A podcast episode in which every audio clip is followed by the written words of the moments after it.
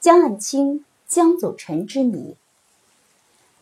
在一些有关民国紫砂史的书籍、文章中，常把江祖臣、江岸清说成一个人，如鲍建南《求新求变求精妙裴时民》一文中，介绍裴时民向姐夫江祖臣学艺，说江祖臣字岸清，是清末民初一制湖好手，世居丁蜀大埔杨楚村。他善仿古器，擅长精囊货，特别有一手浮雕装饰技艺，所创狮球、狮灯、狮座系列壶深受时人喜爱，人称狮球王。又如黄建亮、陈颂虽在介绍民国仿古名手时，也把江岸清说成是江祖臣。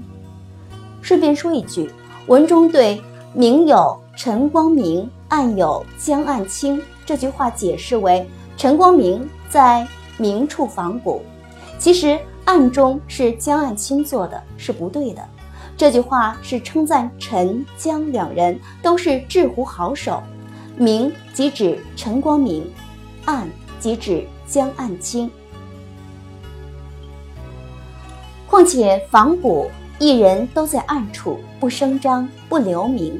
为他人做嫁衣，陈光明、江岸清也不例外，何来明暗之分？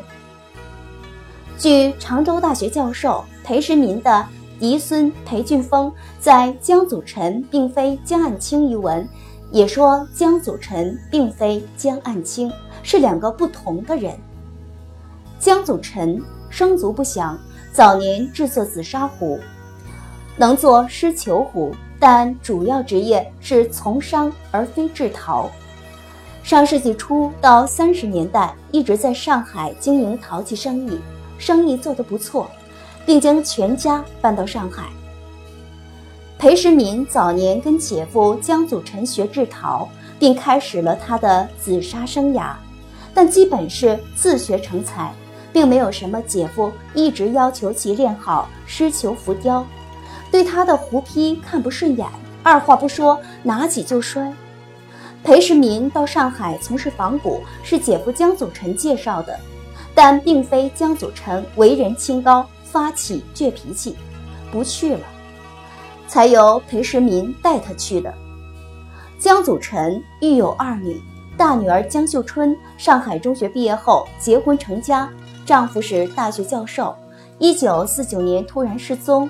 疑是随丈夫去了台湾或者是海外，至今音讯全无。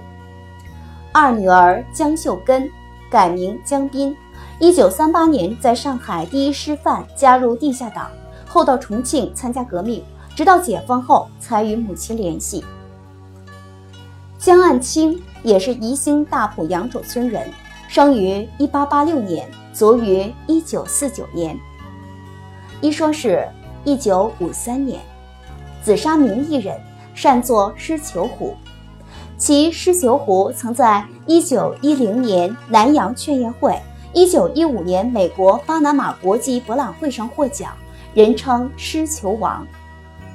他被利永陶器公司聘为技师，并是利永陶工传习所六老师之一。上世纪二三十年代，在上海从事仿古。与陈光明并称明公，窑厂有明有陈光明，暗有江岸清之誉。传世作品有供春茶具、竹根仿古壶、竹春茶具、狮球壶等。江祖臣、江岸清同为大埔杨楚人，或许还有亲戚关系，又都以狮球壶出名，因此被人们认为是同一人了。